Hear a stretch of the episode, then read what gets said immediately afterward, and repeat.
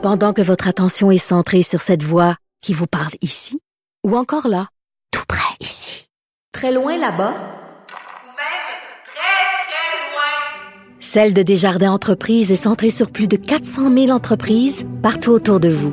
Depuis plus de 120 ans, nos équipes dédiées accompagnent les entrepreneurs d'ici à chaque étape pour qu'ils puissent rester centrés sur ce qui compte, la croissance de leur entreprise.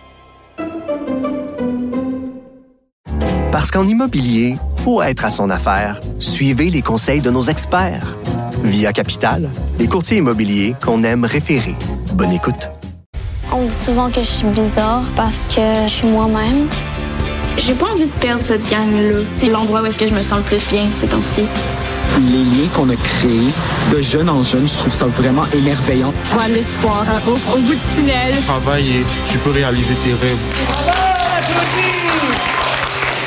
On vient d'entendre un extrait de la série documentaire Ados et anxieux qui débute ce soir sur moi et compagnie. On nous présente l'expérience de neuf jeunes qui vont prendre part à des ateliers de théâtre visant à les aider avec leur anxiété. On est avec le docteur euh, Banaf euh, Cheazi euh, qui a participé à ce documentaire-là. Elle est médecin de famille, traite beaucoup d'adolescents. Euh, bon, puis on, on le voit d'emblée. J'ai écouté les deux premiers épisodes. Elle dit qu'elle pose trop souvent des diagnostics d'anxiété sociale. Docteur Banaf Cheazi, bonjour.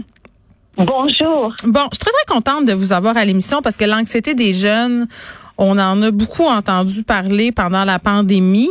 Euh, certaines personnes disent peut-être que c'est même trop, tu sais qu'on était peut-être en train euh, d'en faire des anxieux en en parlant euh, sans arrêt, mais, c'est un préjugé parce que ce qu'on apprend dès le premier épisode de, de cette docu-réalité là, c'est qu'on a trois fois plus de jeunes qui rapportent avoir une santé mentale plus difficile qu'avant la pandémie.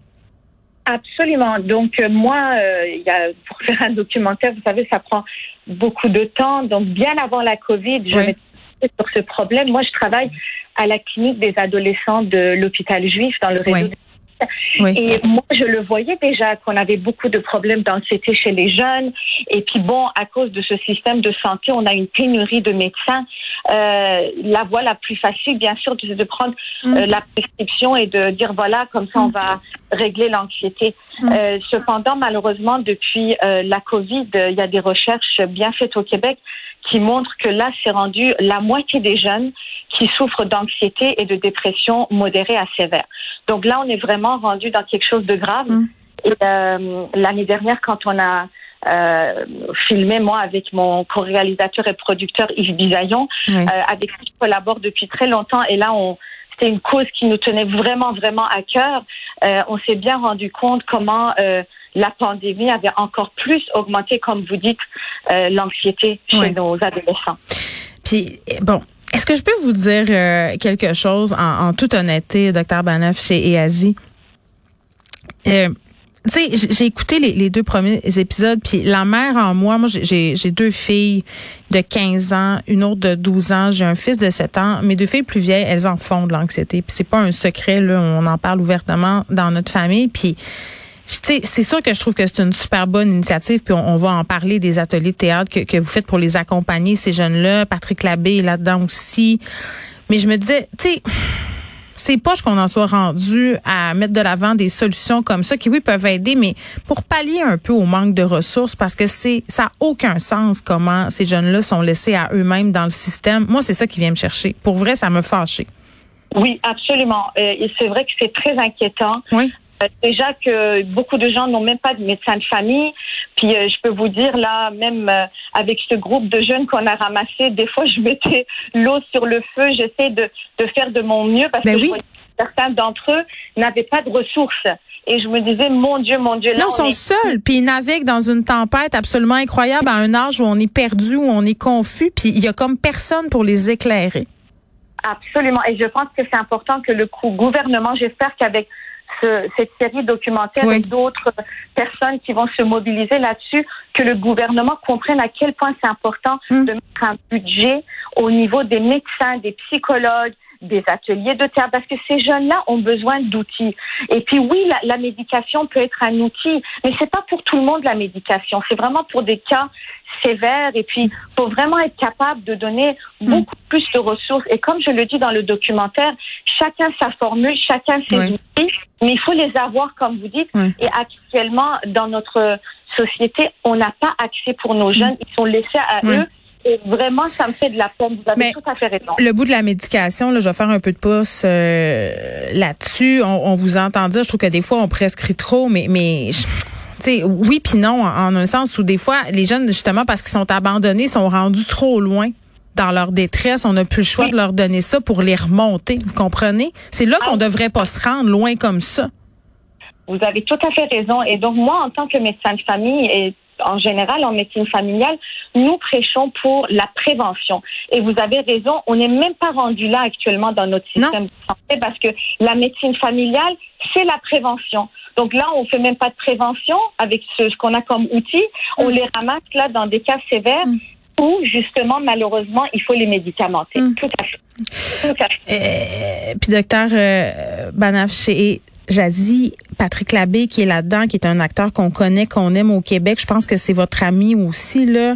Oui. Euh, ben, écoutez, moi je suis tombée, moi Patrick Labbé, je l'aime là, je l'écoutais quand j'étais petite, euh, puis dans, tout ce qu'il a fait, puis mon Dieu, je le trouvais donc beau, puis fort, puis tout ça. De l'entendre dire, euh, ben j'en ai de l'anxiété, puis quand je suis devenue connue, ça a été épouvantable pour moi, puis ça a été bien trop, puis je, suis tombée à bonne ma chaise. Ça en prend plus des modèles comme ça qui font des, des gens qui, qui témoignent de ça. Vous avez raison. Alors moi, euh, moi et Patrick, les deux, on a souffert d'anxiété. C'est vrai. Ben oui. On l'a bien caché parce que moi, je suis arrivée comme immigrante. Vous savez, il y a différentes causes d'anxiété quand on regarde. Hmm. Moi, ça a été vraiment l'immigration qui, qui, a fait que j'ai développé une anxiété. Ah oui. Hein? Et puis bon, euh, moi et Patrick en secondaire, on était des grands amis, puis on a gardé cette belle amitié. Et jamais j'aurais cru que Patrick souffrait d'anxiété. On était aussi ensemble au cégep. Là, il était déjà rendu populaire avec ses, séries et ses films. Et puis c'est par la suite que quand j'ai dit Patrick, voilà ce que je fais comme projet. Et vraiment, Patrick est un quelqu'un qui avec son cœur hein, m'a dit tout de suite. Oui. C'était pas un travail d'acteur. Lui et Étienne Courville mm. ont fait vraiment un travail d'engagement. Puis ils disent qu'ils forment pas des euh, acteurs non plus. Hein. Ils sont vraiment là pour aider ces jeunes-là à, vivre ah, un moment en dehors de leur anxiété. Pas une école de théâtre là. Pas du tout, pas du tout. Et, vraiment, le fait que Patrick tout de suite a accepté. Et puis après, bon, il m'a parlé de son anxiété. Je dit, ben, oui. Patrick, pour moi, on était au cégep, toutes les filles étaient folles de toi. Tu avais l'air C'est vrai, j'avais un poster de lui dans ma chambre, pouvez-vous croire? C'est vrai, là. Oh ben là, il va être content de, il va être bien content de l'entendre. non, mais mais puis vous, vous êtes médecin quand même. C'est parce que on a beaucoup de clichés euh, puis de billets par rapport euh, à l'anxiété. Puis tu sais, ma fille me disait quelque chose que je trouvais super intéressant l'autre fois. Elle disait, tu sais, maman, ça se peut euh, de pas se sentir anxieux, mais de l'être quand même. Parce que tu sais, on a une vision très crise de panique de l'anxiété. Trouvez-vous pas? Oui, oui, ça fait peur le mot anxiété. Ben oui donc il faut il faut démêler, il faut démêler c'est quoi l'anxiété. Donc moi je j'essaie toujours d'expliquer à nos jeunes. En fait, je, je prends le tableau stress et anxiété. Mmh. Donc je dis le stress c'est c'est une charge d'adrénaline qui est bon pour nous parce qu'il faut qu'on ait des projets, il faut qu'on ait des motivations. Ouais. Et puis quand on a cette charge d'adrénaline qu'on peut des fois à, à tort et à travers appeler anxiété, mais c'est bon pour une courte période de temps. Alors là, on a un examen, on doit présenter, on a des projets. Donc là, ça va. Euh, peut-être une ou deux nuits, on va pas bien dormir, c'est normal.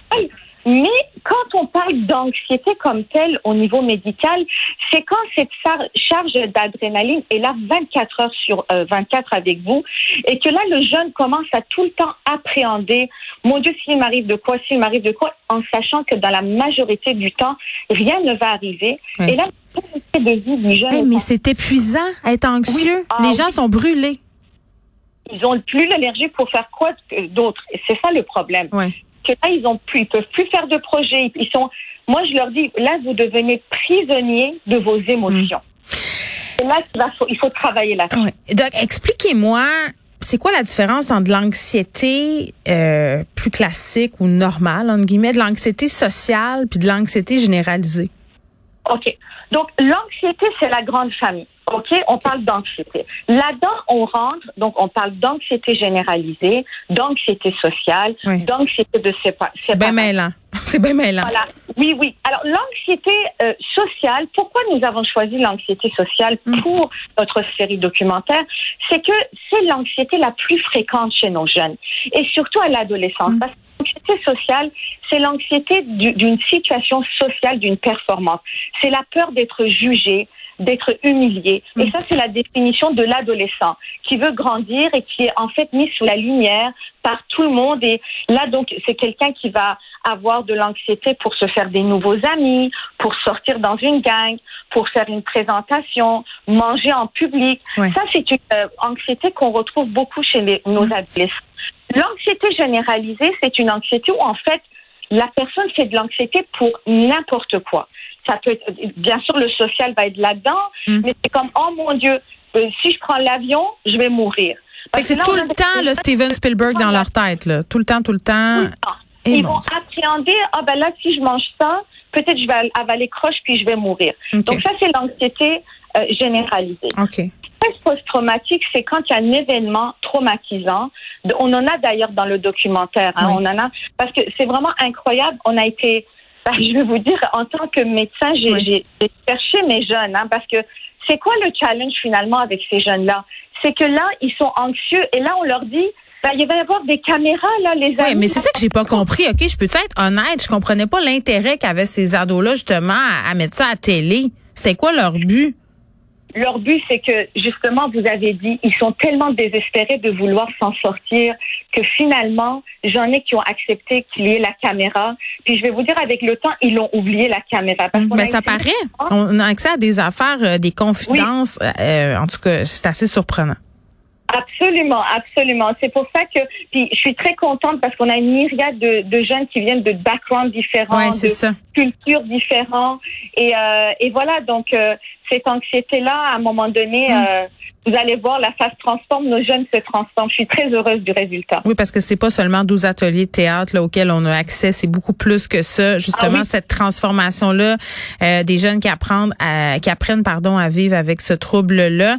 Puis bon, là, vous parliez d'anxiété sociale euh, qui touche particulièrement nos ados. Là. Un bon exemple de ça, ce sont les jeunes qui voulaient plus enlever leur masque à l'école, euh, pas à cause de la COVID, mais pour pas montrer leur visage, à cause de leur complexe. Ça, on a vu Oui. ça beaucoup dans, dans la pandémie. Euh, Dites-moi, docteur euh, Banaf chez Ezazi, est-ce que qu'est-ce que vous répondez aux gens qui disent que les jeunes sont sont, sont plus anxieux qu'avant, qu'on a une espèce de génération de snowflakes? Là? C'est vrai, on- ils sont plus anxieux qu'avant. Parce que je vais vous dire, aujourd'hui, nous vivons dans une société de performance.